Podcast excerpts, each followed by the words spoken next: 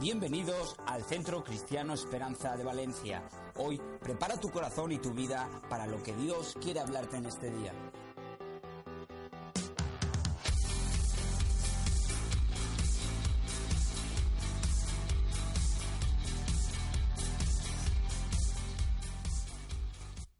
Yo creo que Dios no nos ha dejado sobre la faz de la tierra solo para ver cómo el mundo viene destruido, porque estamos en un momento de mucho pecado, mucha opresión, mucha confusión. Estamos en un tiempo donde creemos que la iglesia puede hacer la diferencia a través de la predicación del Evangelio, diciendo que Jesucristo vive, que en Él hay esperanza, que no todo está perdido. ¿Lo crees? Amén.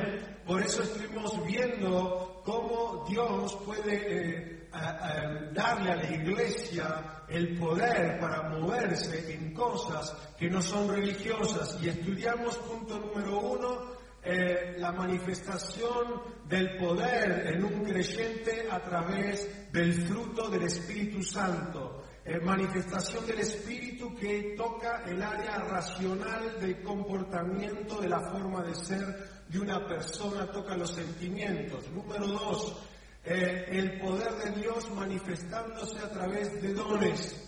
Jesús predicó el Evangelio, pero antes enviaba a sus discípulos de dos en dos y les, dijo, id y comunicad que el reino de los cielos ha venido, por eso sanen al enfermo, liberen a los oprimidos, eh, den vida a los que están muertos, porque yo estoy por llegar. El Señor quiere darle su autoridad a la iglesia para que no sea un evangelio eh, religioso, sino un evangelio que transforma, libera, libera, sana, restaura, amén, eh, eh, hace que los matrimonios se puedan juntar, pero algo del Espíritu tiene que suceder y eso que sucede es cuando un creyente cree que puede ser equipado por los dones del Espíritu Santo, amén. Por eso, fruto del Espíritu, dones del Espíritu, del Espíritu son el equilibrio que Dios eh, está buscando en aquellos que van a provocar o están provocando un avivamiento. Yo creo eso para Valencia, amén. De una iglesia que le crea la transformación personal, a la transformación interior, pero también le cree a lo que Dios quiere hacer con su poder en un ámbito del sobrenatural. Amén. Pero todo esto termina también siendo guiados por el Espíritu.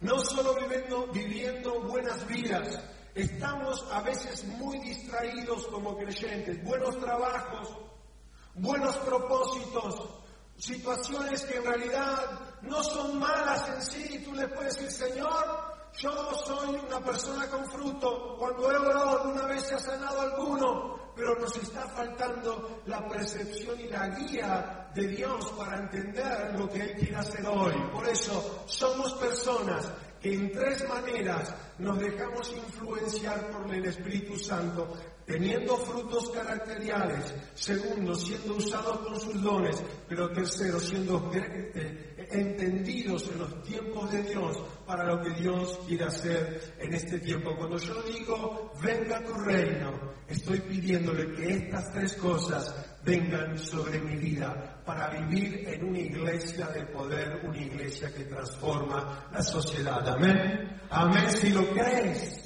esta palabra te va a llevar a un nivel profundo de revelación y de transformación de tu vida, de tu familia, de tu trabajo, de tu escuela. Yo lo creo, necesitamos del Espíritu Santo, de la presencia de Dios.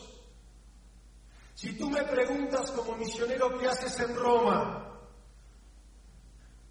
en Roma Jesús se conoce. ¿Sí o no? En Roma la Biblia está. ¿Sí o no? Pero lo que está faltando, lo que el ausente, la figura ausente del film, es aquel que Jesús envió, Hechos 2, dice que Él subió a la derecha del Padre en su gloria y por eso envió al Espíritu Santo. Vivimos un evangelio mental a veces. Vivimos un evangelio histórico, pero Dios quiere a través del texto bíblico vivificar nuestras vidas para poder escribir una nueva historia en nuestros días. ¿Tú lo crees? Cosas mayores harán ustedes, dice el Señor. Si nos podemos poner en pie, yo quisiera orar en esta mañana. Quisiera que cada uno de nosotros podamos estar siendo sensibles a la voz del Señor. Vamos a leer la Biblia, fuente de inspiración, de revelación, y quiero y quisiera y deseo que el Espíritu Santo nos puede hablar. Si tú puedes alzar tus, levantar tus manos al cielo y decirle, Señor Jesús, yo me rindo a ti esta mañana y quiero ser vulnerable a tu presencia. Señor, he sido vulnerable a veces a las noticias, a las preocupaciones, a las tentaciones. Hoy yo cierro estas puertas y soy vulnerable a tu Espíritu. Te pido Espíritu Santo, háblame. Yo te estoy escuchando. Yo estoy atento a lo que tú quieres decirme. En el nombre de Jesús. En el nombre de Jesús de Nazaret, en el nombre de Jesús de Nazaret, toda cosa vieja yo renuncio a toda cosa que me eh, impide ser libre esta mañana. Señor Jesús, te hago hacer en mí lo que tú quieras, porque te amo. Amén y amén. Podemos tomar nuestros asientos. Cuando el pastor me habló que teníamos que traer su palabra, la palabra del Señor y antes que me olvido quiero saludar desde aquí al pastor Mauricio, amigo en común con el pastor Néstor. Eh, agradezco al Señor que nos esté acompañando, viene, hizo un viaje no corto para estar aquí, la verdad es un placer tener amigos, eh, amigos en el Señor, gente de Dios.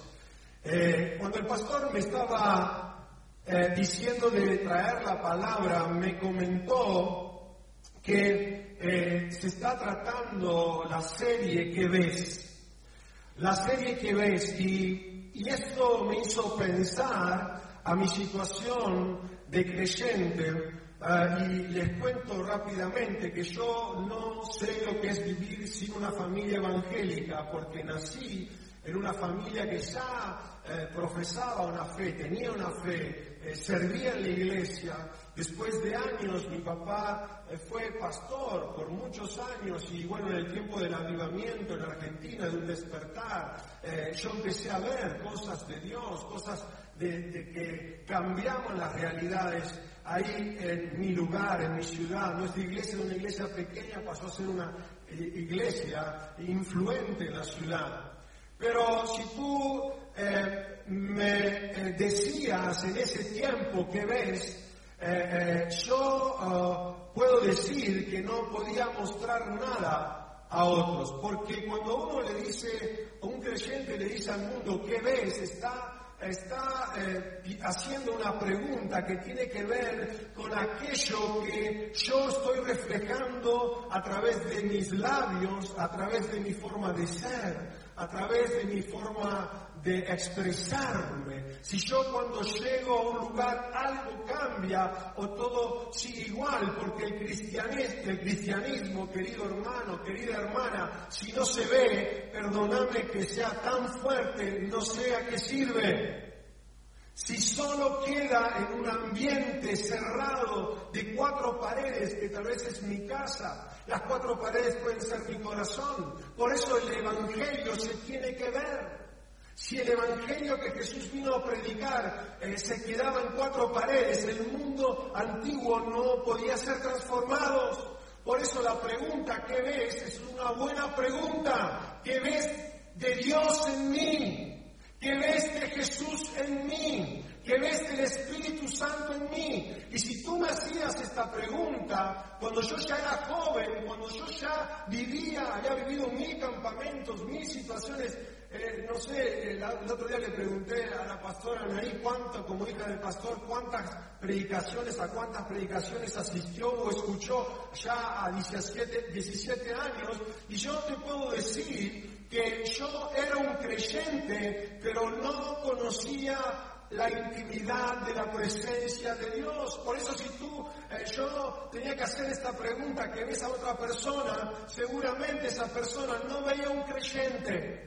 No veía un discípulo, no veía un cristiano, no veía a alguien que tenía el poder de Dios porque no había sido transformado por la presencia de Dios. Entonces esta mañana quiero llevarles eh, esta palabra que tiene que ver con la necesidad de volver a tener la presencia de Dios con nosotros, en nosotros y sobre nosotros. Yo cuando fui chico, ya a los siete años empecé a ser un muchacho que sufrió violencia. Nunca logré explicárselo a mis padres.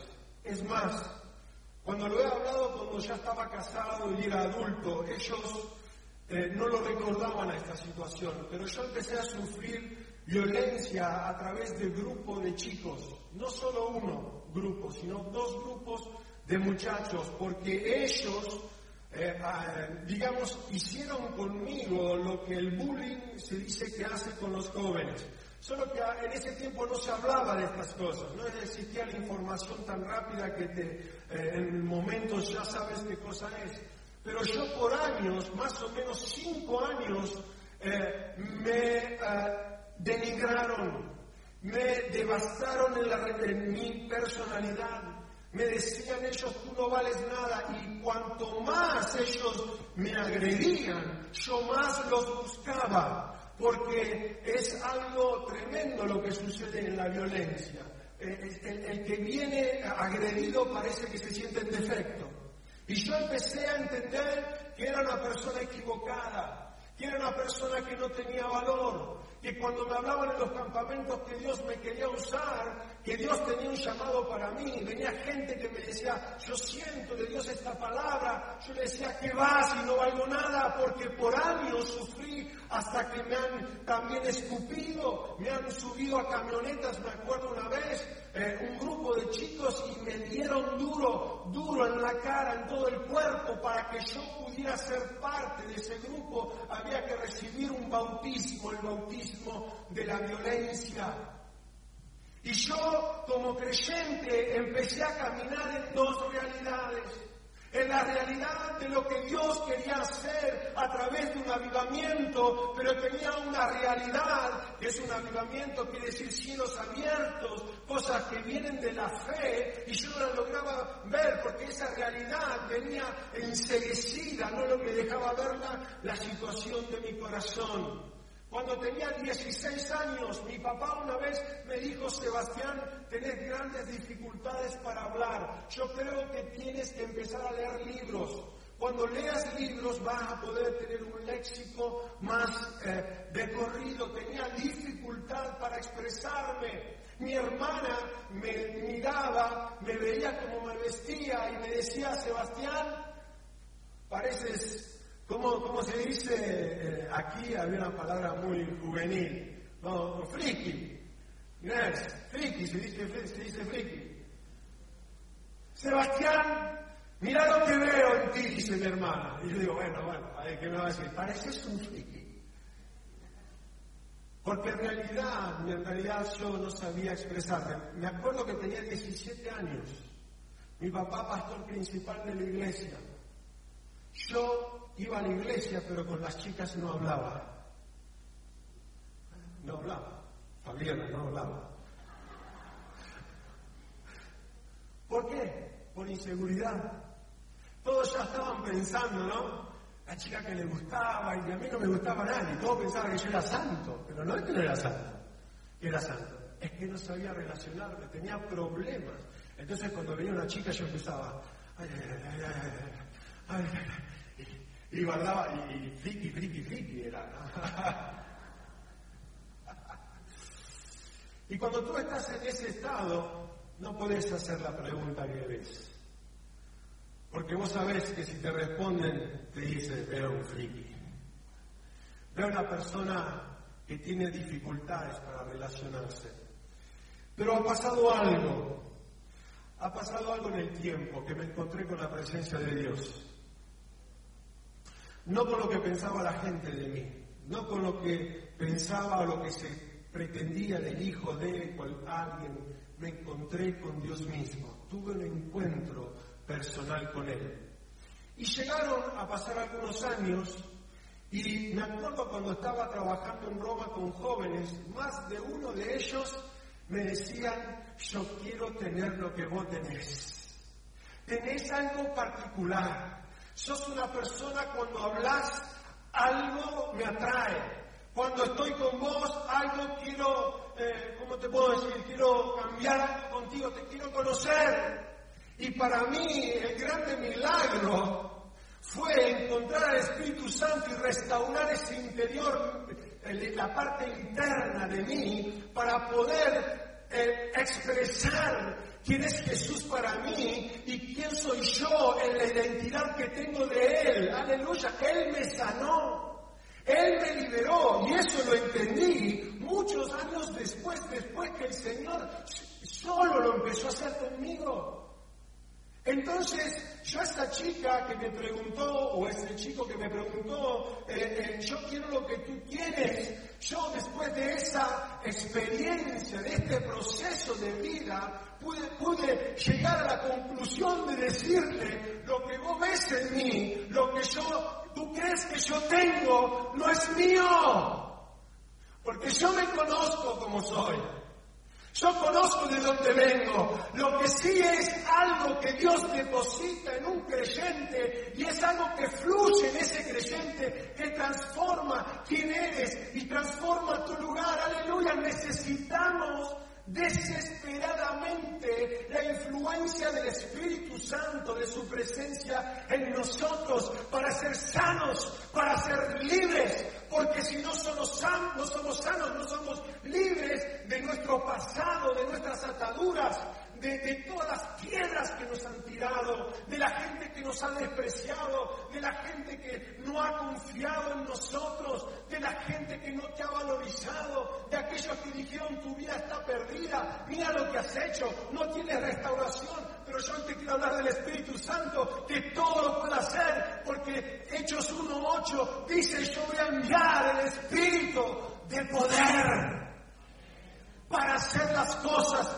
que ni te soñaste que podías hacer. Aleluya. Jesús me sanó, Jesús me restauró y ahora puedo hacer esta pregunta a otro. ¿Qué estás viendo en mí?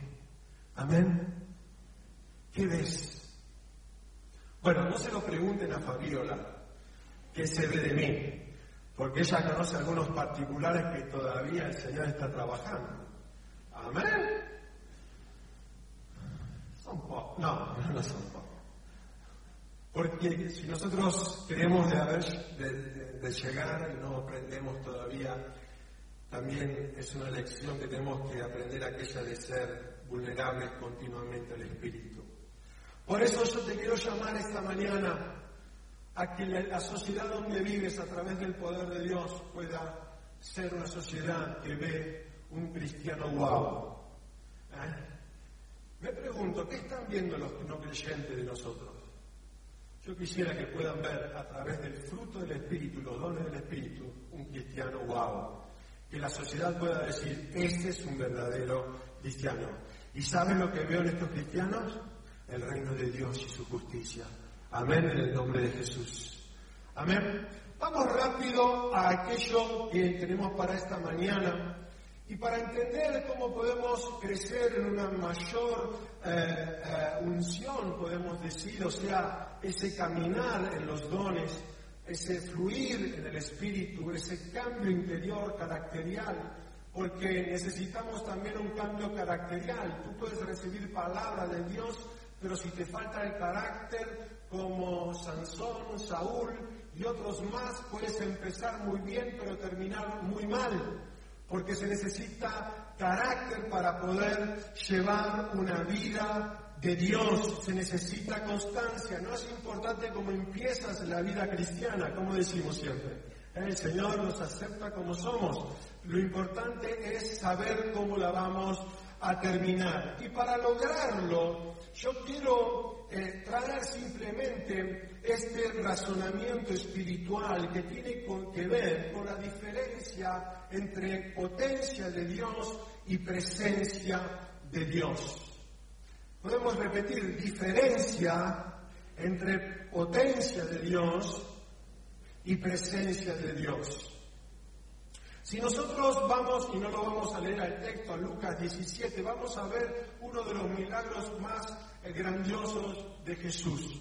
Vamos a poder ver cómo diez leprosos van a Jesús y eh, ellos eran gente, persona no deseada, persona descartada de la sociedad. Entonces tenían una condición doble, eh, digamos, de angustia. La condición número uno era aquella física de tener un físico que se estaba deteriorando velozmente, segundo, una condición social de desprecio.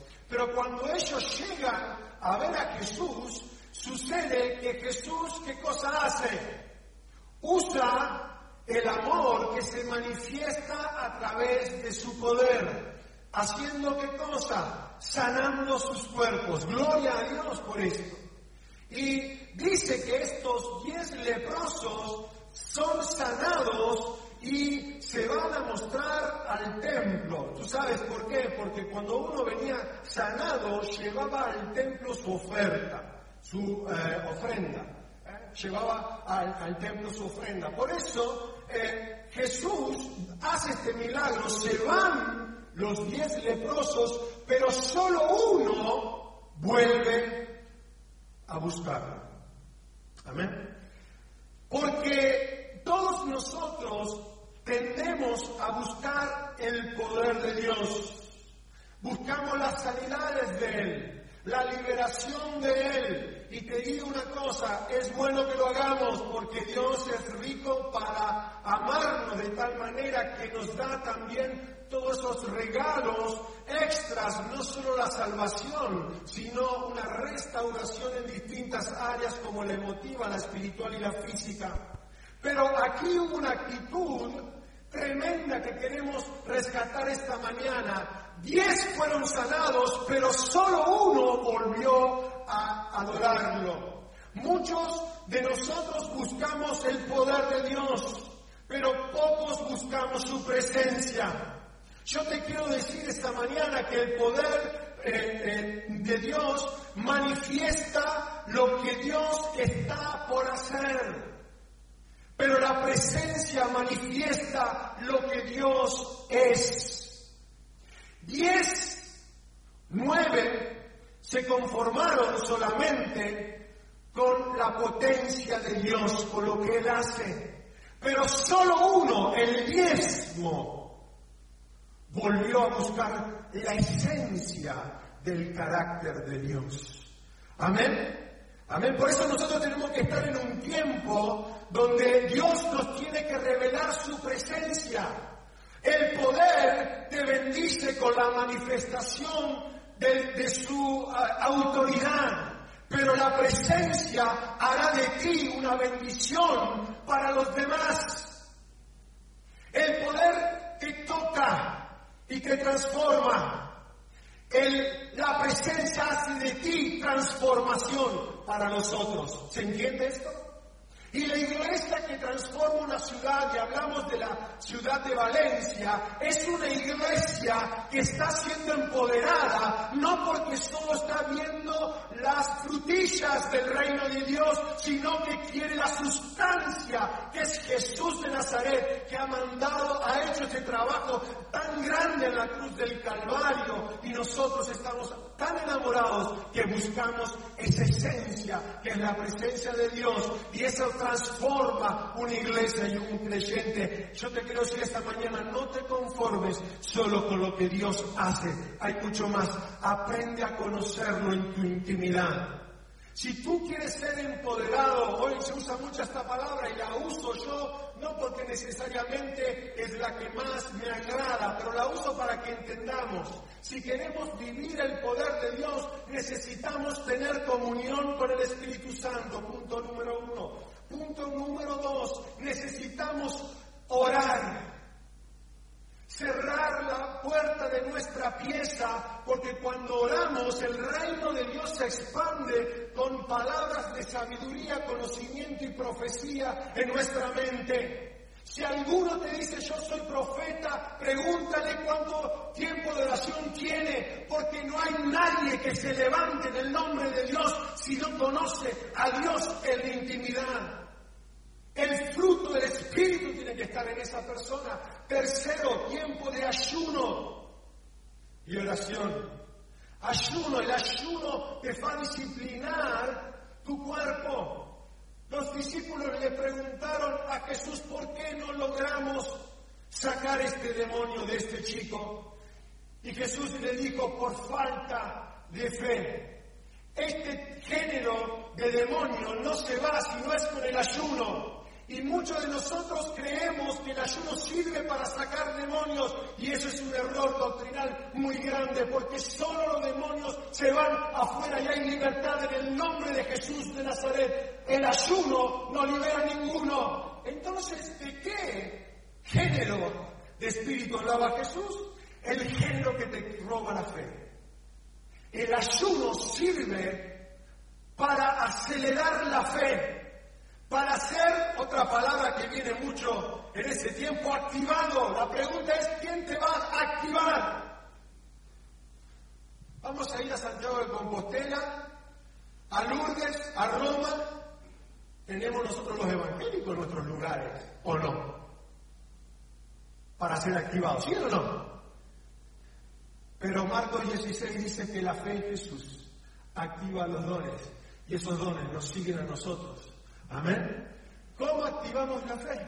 A través del ayuno.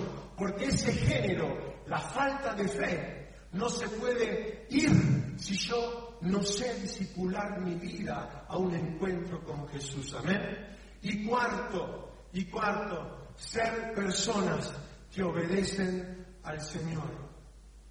El más grande, de, digamos, eh, derramamiento de poder fue cuando Jesús obedeció a Dios muriendo en la cruz. Los cielos se oscurecieron. Amén. Un terremoto se hizo. Muertos resucitaron. La Biblia dice que en ese tiempo no fue solo Jesús a resucitar. Los muertos resucitaron porque la obediencia fue algo extraordinario que se manifestó en su vida. Y quiero ir rápidamente a leer dos versículos que tienen que ver el primero con 2 Samuel 6:11. Y para entender que lo necesario es estar en la presencia de Dios, tenemos que entender que la presencia tiene que entrar en nuestra casa como entró el arca del pacto en la casa de Obed Edom. En 2 Samuel 6:11 nos cuenta la historia que estuvo el arca de Jehová en casa de Obed Edom Geteo, tres Geteo, perdónenme que a veces el italiano se me, me, hace un poquitito, poquitito confundir. Tres meses, la, la casa de Obededom estuvo el arca de Jehová tres meses y bendijo Jehová a Obededom y a toda su familia. Yo te quiero decir que si hay cosas en tu vida que no están caminando, hay cosas que no están creciendo, hay cosas que están en tu vida estancadas, que puede ser tu relación matrimonial, Puede ser una situación económica, puede ser una situación, digamos, relacional, eh, ministerial. Eh, tu vida no fluye, Parece que el tren bala se separó y es un tren que no tiene impulso. Tenías promesas, tenías... Yo lo que te quiero decir esta mañana, que dejes entrar, tal vez por primera vez, o tal vez volver a tener un encuentro con el arca del pacto que representa la presencia de Dios.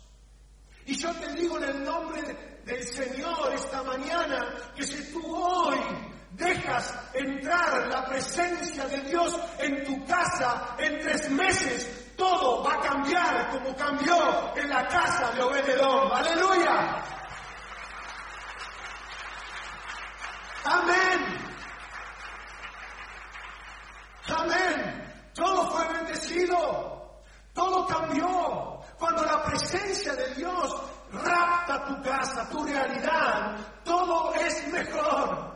Aleluya. Porque Él trae buenas cosas. Él no trae malas cosas. Él trae cosas del cielo como la paz, la alegría, la coinonía entre las personas que viven en una misma casa, que quiere decir buenas relaciones. Se van las cosas que no van bien. Obededón se, se relacionaba hasta bien con la suegra. La suegra le empezó a cocinar a Obededón.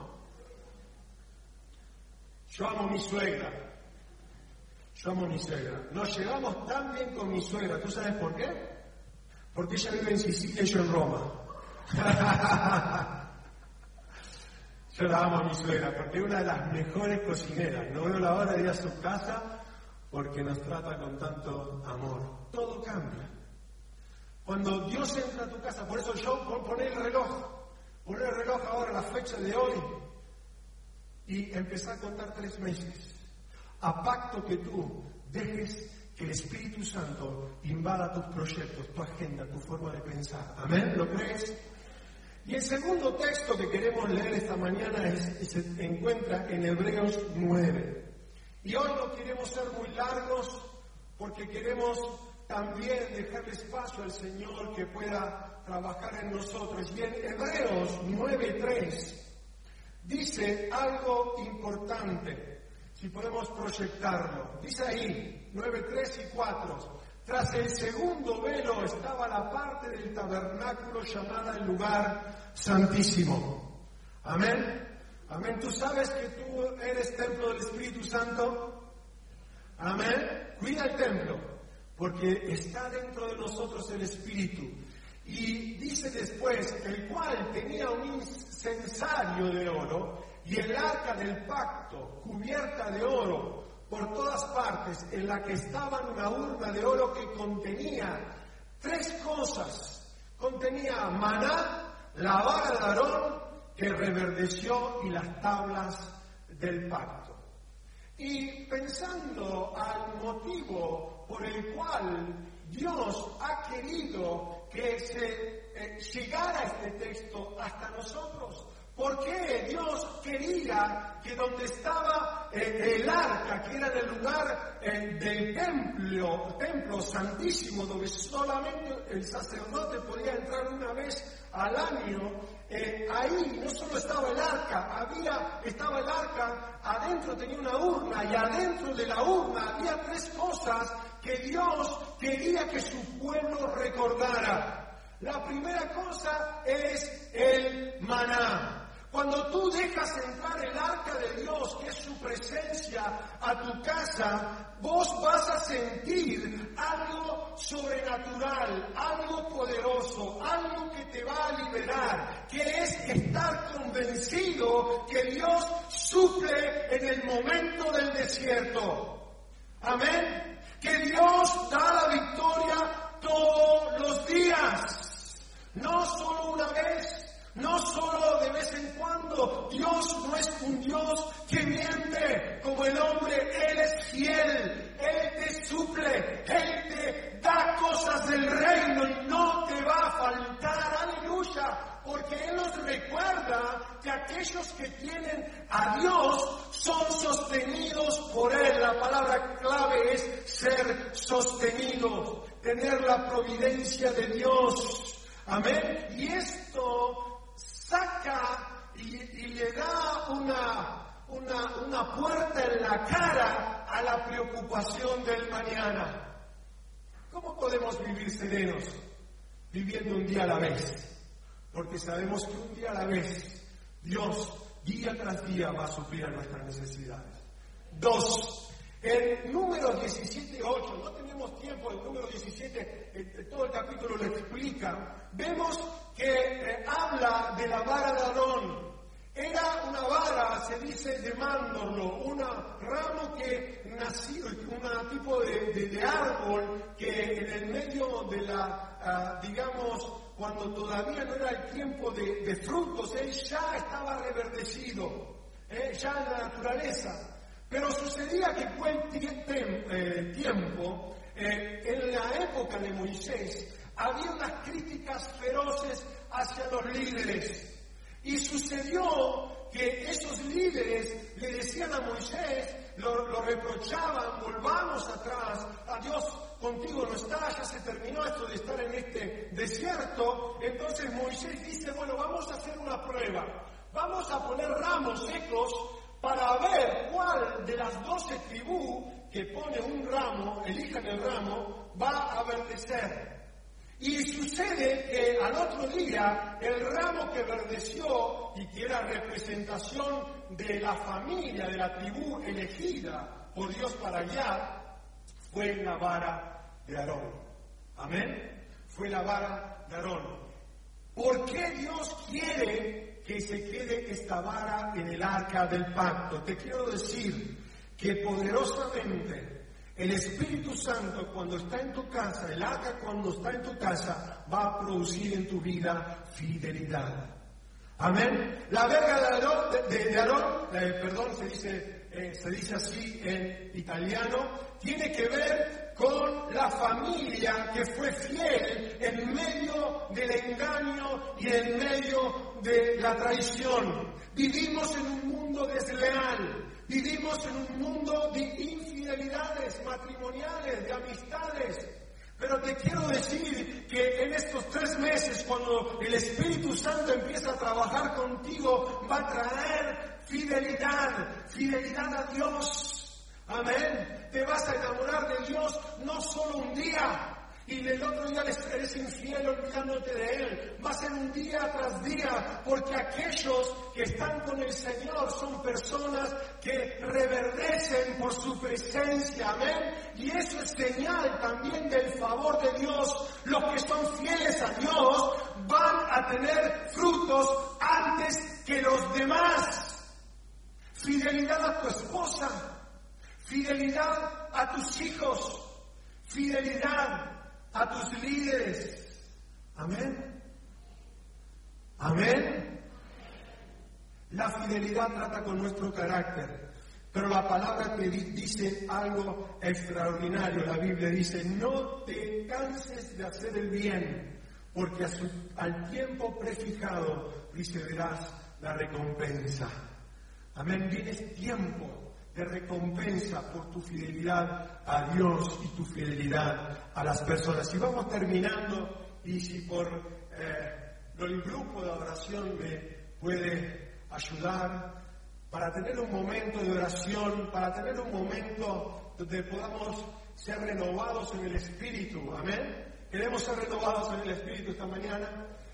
Tercer punto, dice que la otra cosa que estaba ahí en ese texto que podemos leer, dice que ahí estaban las tablas de qué? Del pacto. Eran las leyes escritas con el dedo de Dios. Muchos dicen, ah, las leyes del Viejo Testamento no cuentan. Yo te puedo asegurar que la ley que Dios escribió con su dedo nunca dejó de existir. Y por eso la vemos ahí en Hebreos, en el Nuevo Testamento. Liz se nos viene a recordar algo estupendo. Primero, que Dios provee. Segundo, que Dios transforma nuestro corazón y nos hace fieles a Él y a la causa. Tercero, que la ley de Dios, en medio de su presencia, empieza a ser escrita en nuestros corazones. ¿Sabes de dónde viene la apatía a leer la Biblia? ¿Sabes de dónde viene el hecho de que tú estás abriendo un texto y dice, bueno, te voy a comprar una botella de leche, una de azúcar, un poco de facturas y no logras entrar? ¿Sabes por qué? Porque nos falta presencia de Dios. El Espíritu Santo cuando invade tu casa cuando el arca está entrando, sucede algo extraordinario. Te desesperas por la palabra de Dios, por la Biblia. Escrita, por la palabra escrita. Que a nada le sacamos y nada le agregamos. Porque Dios ha dejado ahí el manual más hermoso que pueda haber más imaginado, que es el manual para saber vivir bien. ¿Sabes, ¿Sabes cómo vivir bien? Lee la Biblia. Es el manual del hombre. Ahora tú dices, no estoy enamorado de la Biblia, me cuesta, prefiero los tweets, prefiero YouTube, prefiero ya una, una predicación, eh, microondas que ya me, me impacte de golpe y el Señor te dice en estos tres meses, yo te voy a visitar y te vas a transformar en un predicador porque conoces la palabra no masticada por otros, sino aquella que el Espíritu te ha dado. Amén.